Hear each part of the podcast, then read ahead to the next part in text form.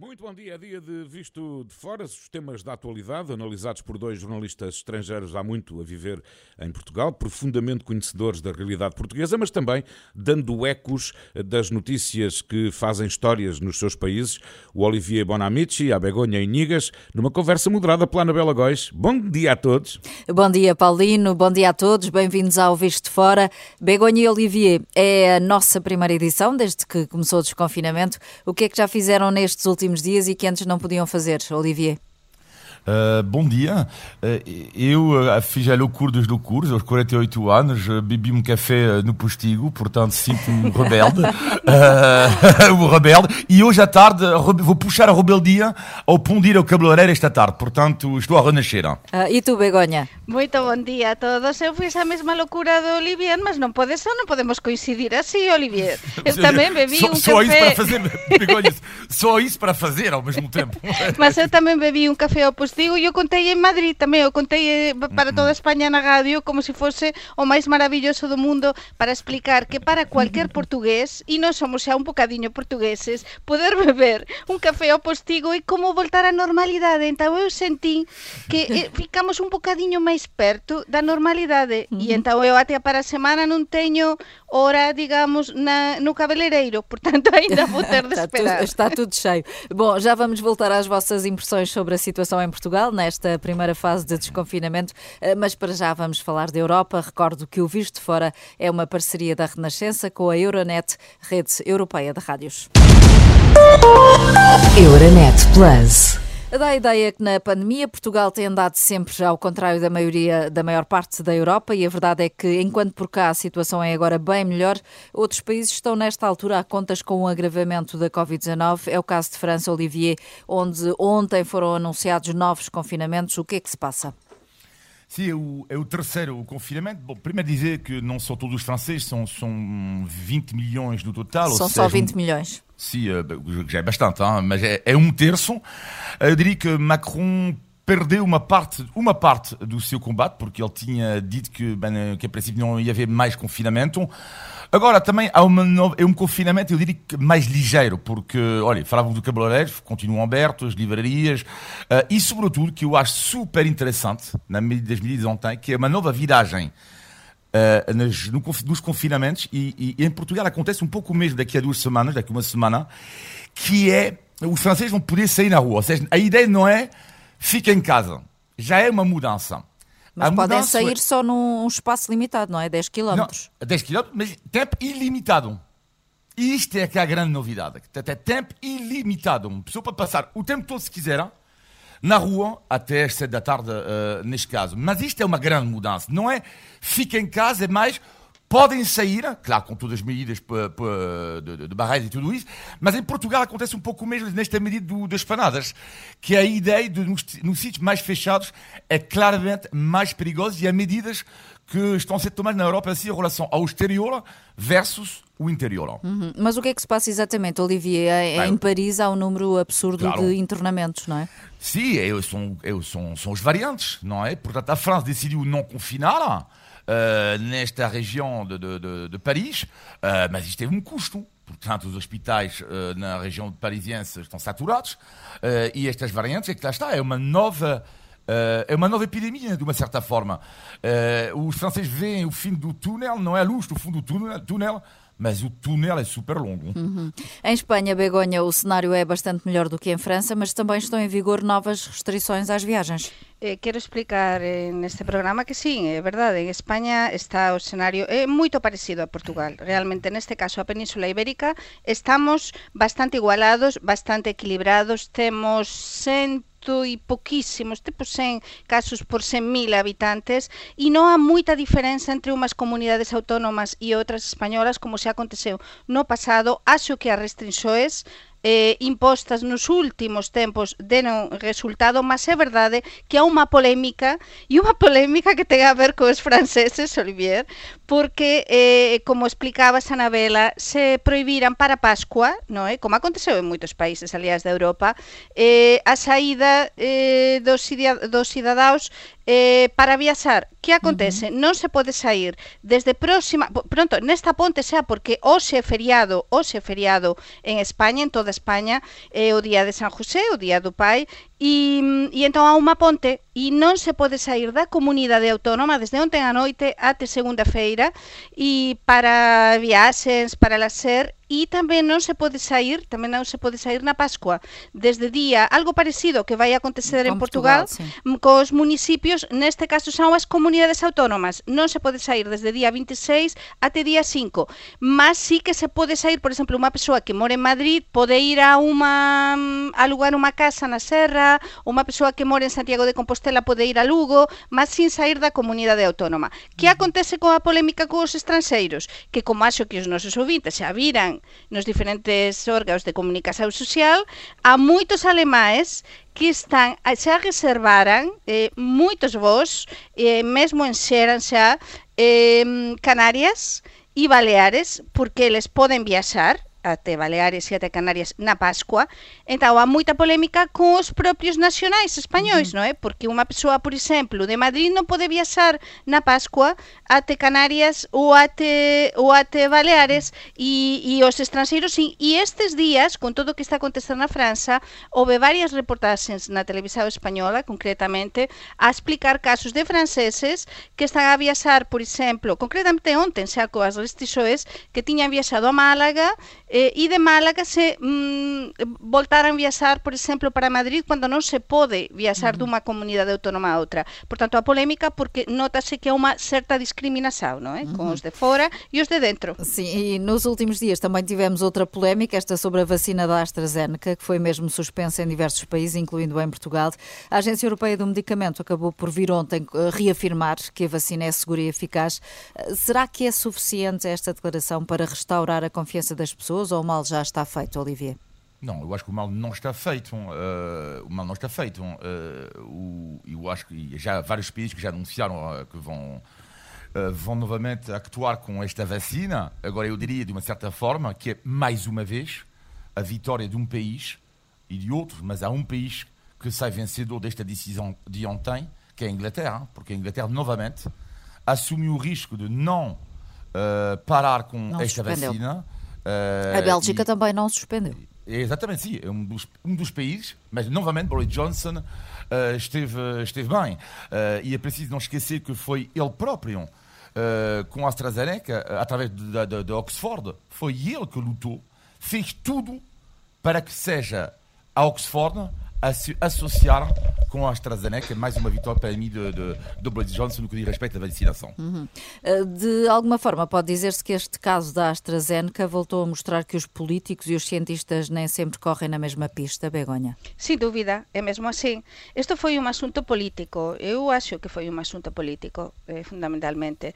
Eh, o Reino Unido, Boris Johnson, é algo que explicou desde o primeiro momento, e foi a súa teoría, mas sem dúvida ten, temos de lembrar cá eh, que a AstraZeneca é unha vacina eh, pronto, é feita pela Suecia e pelo Reino Unido, mas é fundamentalmente británico e, por tanto, é a, e, e o Reino Unido non está na Unión Europea. Então, aquí há unha luta tamén de poder eh, por causa das vacinas, é moito perigoso para, para nós e, e, é, e desde o primeiro momento os cientistas, todos os cientistas que nos eh, ouvimos nos diferentes órganos de comunicación social, non só en Portugal, na España, na França, en diferentes países, dixeran que concordaban con, con esta vacina, que achaban que era moito mellor continuar con a vacina ou con a AstraZeneca do que parar, non é? E uh -huh. que acontece con todo isto? É que mm, realmente ratificou eh, órgano máximo de, do, do medicamento da Unión Europea, non é? Eh, ratificou isto que dixeran os cientistas, que mesmo así. E foi, eu acho que foi como unha onda de choque, que un país comenzou a prohibir a vacina, outro seguiu, outro uh -huh. seguiu, e depois a España e o Portugal eh, tiveran de prohibir. Mas con isto se atrasou bastante, e agora máis tempo que aínda vamos demorar em ficar protegidos frente a vírus. Portanto, é uma pena ter perdido. Para mí, o fundamental é que perdimos un tempo precioso nun momento que estamos a combatir unha guerra contra un enemigo que é invisível, mas un, un enemigo moito forte e, e moito perigoso. E o facto é que as vacinas continuam sem chegar para as encomendas e esta semana a troca de acusações entre Bruxelas e Londres subiu mais um degrau. A Presidente da Comissão Europeia, Ursula von der Leyen, ameaçou agora impedir a saída de vacinas da Pfizer para o Reino Unido eh, se os britânicos continuarem a bloquear a exportação de vacinas da AstraZeneca para o continente europeu. O que, hum, onde é que isto vai acabar, Olivier? Não sei onde é que isto vai acabar. Uh, dá a sensação que o tempo passa e que cada um uh, encomenda as vacinas, pronto, em função do seu próprio umbigo, pronto, que é, que é loucura. agora, a União Europeia, só botão que eu acho também bem, porque a União Europeia, afinal, foi bastante humilhada nesta questão da vacinação. Sim. Mas, ao mesmo tempo, bem, humilhado por causa dos atrasos, não é? Agora, eh, é evidente que, ao mesmo tempo, quando a União Europeia vimos que exportou 10 milhões de doses produzidas eh, na União Europeia para o Reino Unido e o Reino Unido não exportou uma dose sequer eh, para a União Europeia, é evidente que algo tinha que ser feito ao nível do tom. Agora, também a União Europeia que erro na, na forma como encomendou as vacinas. Eu tenho um caderno preto, um trabalho, faço os meus apontamentos e pareceu a mim que a União Europeia encomendou as vacinas como, um, como, como tivesse encomendado um caderno preto.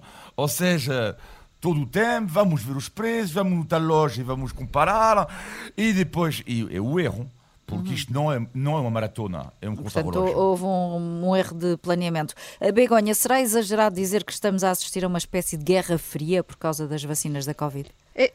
Há un momento eu falei de guerra, non é? Unha guerra contra o virus. Sin dúbida, esta é unha especie de guerra fría eh, moito extraña na que estamos inmersos, mas o problema é que estamos a xogar, eh, alén de xogar con as nosas vidas, tamén con a nosa saúde, a saúde individual de cada un, non é? Mas eu poño aquí sobre a mesa un, uns dados que son moito significativos. O Reino Unido xa vacinou con 25, máis de 25 millóns de doses eh, da vacina maioritariamente AstraZeneca aos seus cidadaos e aconteceran pouquísimas coisas. Mm. Eh, que si mm, os nosos ouvintes que si no Reino Unido tivesen acontecido moitas coisas, non saberíamos, aínda que non estese na, na Unión Europea, non é? Estamos nun mundo global, é un país democrático onde as noticias nas redes sociais voan, non é? E, e, e, e portanto, a, a vacina AstraZeneca é segura, eu saben que, que, que xa levei a primeira dose da vacina AstraZeneca a oito días hoxe estou perfeitamente. Isto totalmente normal, teve pouquísimos efeitos secundarios e o que acontece a grande, grande, grande maioría das persoas. Portanto, eu quería transmitir desde estes microfones da Renascença unha mensaxe de tranquilidade. É preciso nos vacinar. Cualquer de nós, cando temos de, ou tivemos de facer alguma viaxen eh, a eh, algún lugar ou local determinado, tivemos de levar vacinas moito máis fortes, con moitos máis efeitos secundarios. Aliás, os nosos fillos Os nosos fillos, cando foran vacinados, eh, por exemplo, en España unha vacina moito forte que é a triple vírica, eh, e acho que aquí tamén en Portugal uh -huh. levan as crianzas, que son diferentes doses, é unha vacina que crea moitísimos efeitos secundarios. Por tanto, sempre vai haber alguén que vai ter un problema, mas 30 e tal persoas, de 17 millóns de persoas que levaran a vacina, que, que tiveran algún problema, pois ou moitos problemas, mas foran poquísimas, pois realmente non é non é un dado significativo uh -huh. e por iso debemos debemos estar confiantes e debemos pensar que cuanto antes nos vacinemos todos, antes conseguiremos criar a imunidade de grupo. Uhum. Ainda por causa da pandemia, a Comissão Europeia apresentou esta semana a proposta do chamado Certificado Verde, o passaporte de vacinação que pretende ajudar a reanimar, em especial, o setor turístico. A proposta da Comissão parece-vos razoável ou mantém-se os riscos que muitos têm assinalado, nomeadamente discriminação, violação de dados pessoais, etc. Olivia, o que é que achas? É, um, é, uma, é uma medida que eu acho que é bastante interessante, porque, ao contar de um passaporte uh, vacinal, Uh, não vamos ter a obrigação de, de vacinar e, sobretudo, que eu diria mais importante do que isto, que é há pessoas que, entretanto, não, não terão sido vacinadas hum, porque não chegou a hora delas e, por, e porque proibir a viagem a estas pessoas. Uh, portanto, mas este certificado, por assim dizer, poderá permitir a viagem de, destas pessoas. Agora, é evidente que coloca algumas uh, questões do nível das nossas liberdades, mas eu acho que as pessoas têm uma sede tão grande de viajar uh, que vão se sentar um pouco em cima uh, destas privações de liberdades uhum. e vão aceitar estas regras. A grande questão é saber se depois da crise sanitária os governos vão nos devolver de novo uh, as nossas liberdades. E a outra questão, Olivia, é que se não há vacinas para todos, vai haver sempre pessoas discriminadas, não é? Não é por não quererem ser vacinadas, Sim. é porque não têm vacina. Sim, mas, mas espera aí, mas isto não está previsto. Um certificado, uh, isto, uh, vamos ver, o certificado é diferente do passaporte vacinal. O certificado, uma, uma, pessoa, vamos ver como é que isso vai funcionar. Pois, mas, temos de ver depois, como é que vai funcionar. Sim, sim mas, mas, mas há estados que poderão permitir, a partir do momento em que tu apresentas o teste PCR negativo, poderás, em princípio, viajar, não esquecendo que a decisão é dos Estados, porque a soberania em termos de saúde pertence aos Estados e não à Comissão Europeia. Uhum. É... Begonha, tu que já levaste a primeira dose da vacina, vais ter direito a passaporte? Ficas contente? Não, não se trata disso. Eh, acho que este, este tema se tenta legislar muito bem. É um tema, olha, eh, Portugal eh, agora tem a presidência de, de turno da, da União Europeia e tem toda esta responsabilidade sobre as súas costas. Acho que, que pode demonstrar que pode facer as coisas ben, eu espero, aliás, que o faça, mas non é fácil, porque aquí exactamente temos o certificado, temos o tal pasaporte, e acho que se debe legislar moito ben e se debe incluir as persoas que, por exemplo, non foran vacinadas, pelo menos ter, poder eh, viaxar a determinado destino e eh, continuar a viaxar con un test eh, eh, PCR, por exemplo, ou, ou antíxenos, mas, mas é verdade que é discriminatorio, sin dúbida que é discriminatorio, e, e, e como non vamos estar todos vacinados de aquí ao verão, a temporada máis eh, que nos, nos apetece a todos viaxar, vai haber discriminación, mas tamén temos de pensar nos, na, na economía dos nosos países. Entón, os sectores, e por iso se está a facer fundamentalmente, os, o, o sector turístico, por exemplo, tanto na España como en Portugal, que é tan forte que representa tu, tanto para o noso PIB, se non se facer algo así, similar, eh, tipo este certificado, pasaporte, moitas persoas van ter receios en vir eh, a determinados países do sul de Europa, por exemplo. Mas, E então é importantíssimo eh, facer algo, eh, algo eh, para que possa vir o turismo, mas, sin dúvida, as nosas liberdades, como dicía Olivier, están agora mesmo eh, de, de, deixadas de lado. Nós perdimos moita liberdade co esta pandemia, moitos dereitos nos perdimos e, por favor, temos de voltar a recuperar estes dereitos, isto é fundamental quando tudo isto eh, comece a passar. É fundamental isso. Esperar que sim. Uh, não sei se ias dizer alguma coisa, Olivia. Sim, não, é que não, não, estou a perceber onde é que há discriminação se. Uh, é que não estou a entender onde é que há discriminação se de facto basta um, um teste PCR. Não estou a perceber nada. Mas, claro, eu que estou a eh, eh, explicar. Para mim não há discriminação nenhuma mas é... se, se, for, se for isso, não é claro? Claro, mas isso, o que claro. estou a explicar é precisamente isso: que se se legislar, que se tenta legislar com muito cuidado, então, se se incluir também, eh, um, que acho que o que se vai incluir, um teste hum. PCR ou de antígenos para tamén permitir a persoas que non foran vacinadas mm. eh, ir a determinados lugares, non é, ou locais que quiseren, por tanto, se conseguirá ser máis xusto. Eh? É fundamental facer isto mm. para non discriminar os que non foran vacinados. Gostava ainda de ouvi-los sobre aquilo que os comentadores políticos espanhóis chamam de terremoto político. Uh, começou com o Partido Cidadãos a romper com o Partido Popular nos governos regionais de Múrcia e de Madrid. Uh, por causa disso, instalou uma crise no Cidadãos. Entretanto, o líder do Podemos, Pablo Iglesias, anunciou a saída do governo espanhol para concorrer a Madrid. Eh, já vamos ouvir a Begonha, mas primeiro, Olivier, podemos estar aqui na iminência de uma recomposição política em Espanha? Isto, é, isto é super interessante porque o que acontece em Espanha, porque tem a ver com uma figura que mexeu imenso na política espanhola dos últimos anos, que é Iglesias. Uh, e a questão é saber agora se uh, não é o fim uh, da sua carreira política ao nível nacional.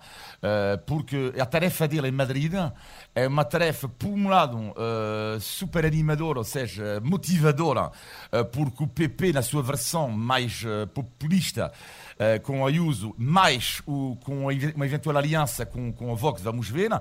Portanto, ele fazer, eventualmente, derrotar, parece impossível, mas pelo menos fazer um excelente resultado em Madrid seria ótimo para ele, mas ao mesmo tempo não estou a ver como é que ele pode fazer um bom resultado e seria uma quebra terrível para ele, porque o Podemos quando eu penso que o Podemos teve quase a 20% dos votos na legislativa espanhola há 5 anos e agora não só quebrou completamente a nível nacional, quebrou ao nível regional e quebrou também a nível da popularidade de Iglesias. Por isso eu pergunto, não sei se não será o fim uh, da sua carreira política a nível nacional. Hum, com este abalo político em Espanha, Begonha, quem é que pode sair a ganhar e a perder? A política española é animadísima. Oia, e nunha semana, nunha semana desde que fixemos o anterior programa que estaba a comenzar toda esta polemice, non é?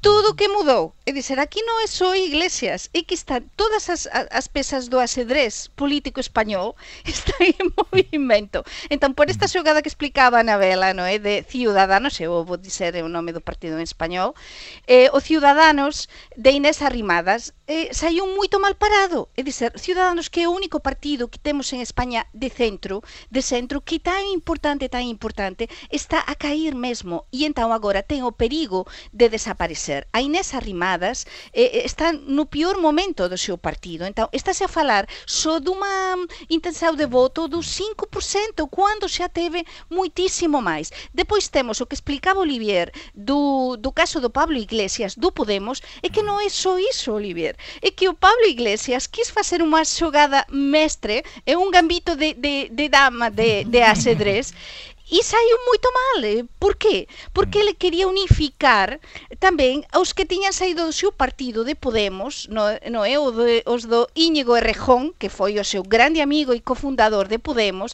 para unir e polarizar a toda a esquerda contra Isabel Ayuso do Partido Popular en Madrid, mas non conseguiu. Os do Íñigo Errejón, unha muller que a, a representante que vai se a presentar para ser eh, presidenta da Comunidade Autónoma de Madrid, Mónica, que é anestesista, o, eh, dis Non queremos, non queremos. Por tanto, está fragmentadísima a esquerda neste momento. Eh, España Podemos non pasa pelo seu mellor momento e entón, como explicabas, Olivier, é verdade que o Iglesias agora eh, corre o, o perigo mesmo de ter de deixar Podemos. E entón temos Ciudadanos en perigo, temos Podemos en perigo e temos máis unha vez ao Partido Socialista de Pedro Sánchez a aproveitar moito ben a xogada e as sondaxes a dar uns bons resultados e até eh, non pode sair e é probable que non saia moito mal parado en Madrid. E depois uh -huh. temos o Partido Popular a se polarizar deixar o centro-direita ir máis ao encontro de Vox o cual eu para min é moito preocupante. Uh -huh. São 10 eh, horas 41 minutos estamos no Visto Fora. Recordo que o programa é uma parceria da Renascença com a Euronet, a rede europeia de rádios. Euronet Plus por cá inauguramos então esta semana a primeira fase do desconfinamento. Nota-se que já há mais gente nas ruas. O que é que te parece, Olivier?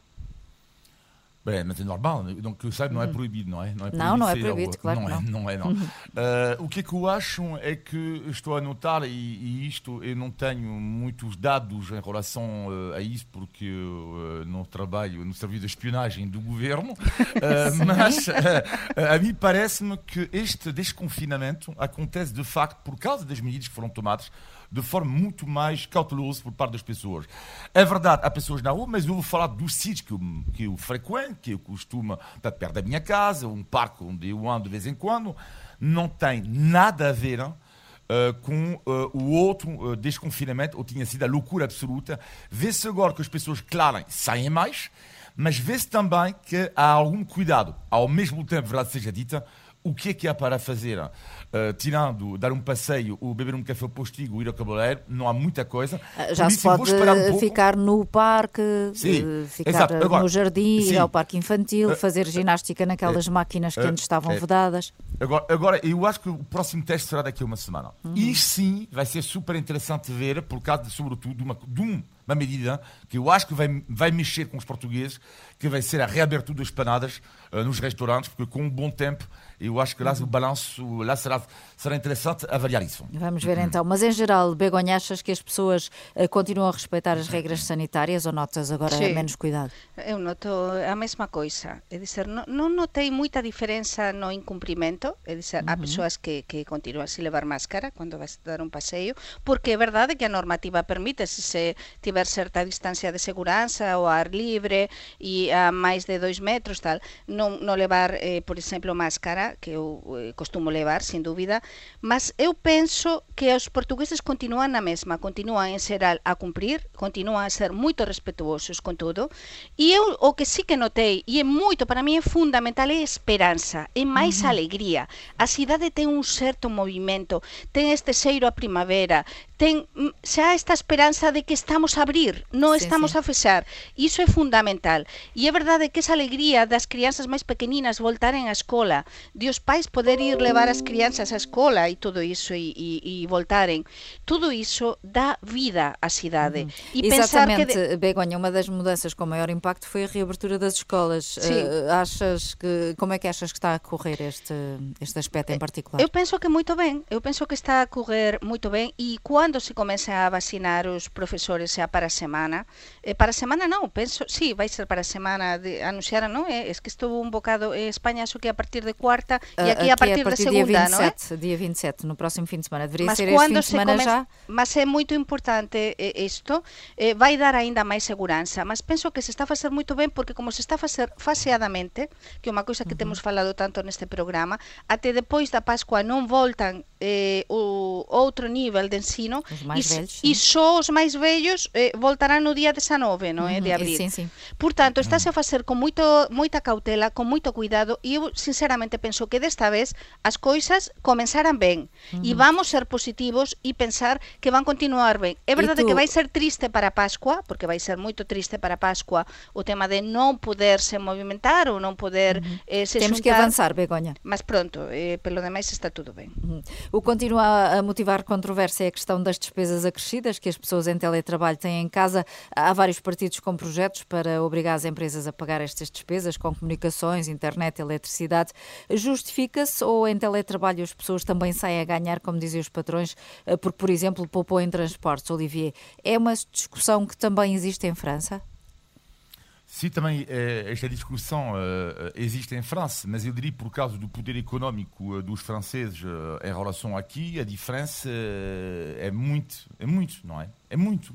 Até é evidente que aqui, tendo em conta o ordenado médio que há em Portugal, com as despesas enormes que há, o facto do, do Estado ajudar no, no, as empresas, aliás, pagarem estes gastos, não, não, não me choca em nada, uhum, Begonha. falar das despesas uh, surreais. Begoña, concordas? Sí, penso que isto se debería se debería legislar, mas pronto está a falar unha persoa que, que é traballadora independente, como é Olivier, desde a 16 anos e que ninguén me paga as despesas, non é?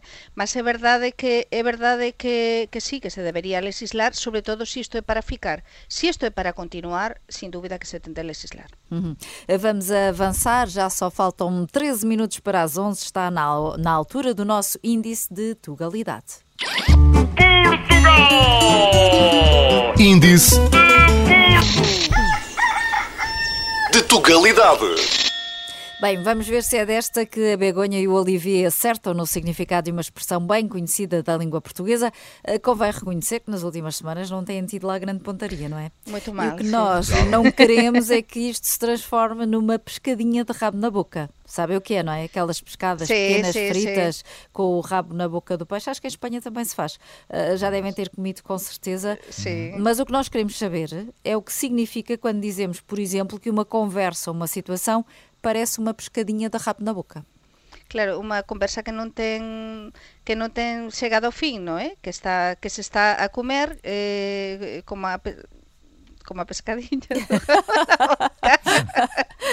que non te que non ten chegado a un fin, non é? Que está que está a sen, sei, desenrolar sin moito Non sei se será unha conversa que non interessa a ninguén, non? non, eu penso que non se acaba, non é? É, é uma pescadinha de rabo na boca, é um, um círculo vicioso, Exatamente. uma situação que se repete e que parece ah. não ter saída. Por exemplo, vocês faltam às aulas de português, depois não acertam no índice de legalidade, a seguir voltam ah, a faltar okay. e continuam sem acertar. Ah. Enfim, é uma pescadinha de rabo na boca, mas desta vez a Begonha acertou. A Begonha ganhou. A Begonha, ganhou. Está de parabéns. Uma pescadinha de rabo na boca. O direito a provar uma pescadinha. Que eu adoro. Portugal! Índice de Tugalidade. E antes de fecharmos, temos ainda como sempre o positivo e o negativo da semana, na opinião dos nossos comentadores. Vamos ao negativo, Begonha. Pois o negativo ten a ver con unha noticia que, de, que daba hoxe de, de mañá Renascença que ten a ver con a cuantidade de persoas eh, fundamentalmente idosas que non conseguen é, marcar estas eh, a vacinação ou dados que non aparecen nas listaxes, problemas logísticos que se están a producir para contactar con as persoas que, sobre todo, insisto, idosos que teñen de ser vacinados. Então eu acho que é unha coisa que aínda que o goberno teña de contratar temporariamente a persoas para facer estas pe pesquisas para ligaren tudo iso ás persoas, é moito importante que, eh, sobre todo, os máis idosos sexan vacinados. Por tanto, eu faço este chamamento deste, deste cá, desde estes microfones, para ver se se consigue solucionar isto nas próximas semanas. Uhum. Uh, Olivier, o teu negativo? O, o, meu negativo tem a ver com, em todos os países, por causa deste coronavírus, de, das medidas que não se entende rigorosamente nada, o que se deve fazer, o que não se pode fazer. Uh, porque, de facto, quando ontem eu vi Macron, fez-me recordar o António Costa, que não foi Macron que falou, mas um primeiro-ministro francês, Jean Castex, quando eu ouvi Castex, fez-me lembrar António Costa que hoje em dia tu já não percebes nada. E posso fazer isto, não sei o que mais. E eu sugeri, sugeri uma aplicação uh, tipo uh, Black Mirror Netflix, onde possamos ver o, uma, uma Um alarme, onde a aplicação vai te dizer: Ah, isto, Olivier, não podes não fazer, pode não podes fazer, podes fazer, não podes fazer. Eu, eu acho que Mas diferença é com outra voz. Seria, sim, sim, exato, com a tua voz mais sensual, claro. Mas eu acho que seria melhor, seria importante termos esta aplicação com a voz da Anabela. Pronto, fica a sugestão. E agora o positivo, Begonha? O positivo é a esperança. A esperança que temos estes dias, esta alegría que tamén axuda a bon tempo, mas sobre todo de, de, de desconfinar, de saber que estamos no camiño, no bon camiño, con moita cautela, porque isto pode mudar, mas iso acho que, que deu outro ar aos portugueses. E quero aproveitar tamén aquí para cumprimentar a todos os pais, eh, que hoxe é o Día do Pai, que é un día uh -huh. moito importante para celebrar, e dame pena que non sexa feriado en Portugal, porque en España é feriado e acho que un día, igual que o Dia da Mãe é feriado, por que não? Olha, feriado? mais uma sugestão, mais uma sugestão que nós deixamos aqui. Feriado no Dia do Pai, 19 claro. de março. E o teu positivo, Olivier? Uh, ontem a minha filha fez 19, 19 anos. Hein? Ontem, ah, muitos 19 parabéns Ui, para parabéns. ela e para ti. Pronto, lá está. O meu, o meu, positivo era exatamente isto, foi uma armadilha, uh, que é. Uh, uh, já, por acaso ela fez mesmo 19 anos ontem. É que eu adoro quando os portugueses, os dois fizeram, ao mesmo tempo, adoro quando dão os parabéns aos pais. Algo que não existe em França. Em França, tu dás os parabéns à pessoa que faz anos, mas nunca dás os parabéns aos pais. Ora, eu adoro esta tradição portuguesa e vocês fizeram isto agora mesmo, quando disse que a minha filha isto, e fiz os meus cálculos. Eu, portanto, tendo em conta que eu tenho dois filhos, eu espero ser avô, como é óbvio, e espero ter seis netos seis pessoas, seis netos da minha família, mais três, uh, dois filhos, dão oito, mas eu que faço anos são nove, portanto irei receber na minha vida futura nove vezes por ano os parabéns, o que dá mais ou menos uma média de uma vez por mês. Isso é planificado os netos que vais ter, Olivier, mas isso... Esperemos é que os filhos do Olivier estejam de acordo com as contas que o Olivier fez, não é? Netos. Bem, o mínimo é seis netos. É no mínimo. Três para cada um, aumentar, também dividiste isso? Eu quero fazer aumentar a média média nacional. Eu fiz aumentar, eu fiz aumentar a média nacional, portanto, eu tenho dois Nós filhos, agradecemos, portanto, mas já decidiste quem é que tem três, quem é que tem. Como é que vai ser isso? Faz isto pouco importa, mas eu gostaria que seja equilibrado. Três, três, como o filho tenha três, a minha filha tenha três, não é? Esperamos que os teus filhos te estejam a ouvir nesta altura. Sim, sem dúvida. Bem, estamos no final de mais um Visto Fora. Todas as semanas conversamos sobre a Europa, Portugal e os portugueses. Eh, pode enviar comentários e sugestões para vistofora.rr.pt. Olivier, Begonha, Begonha, Paulino e assim que nos segue todas as sextas-feiras. Um bom fim de semana. Bom fim de semana. Obrigado.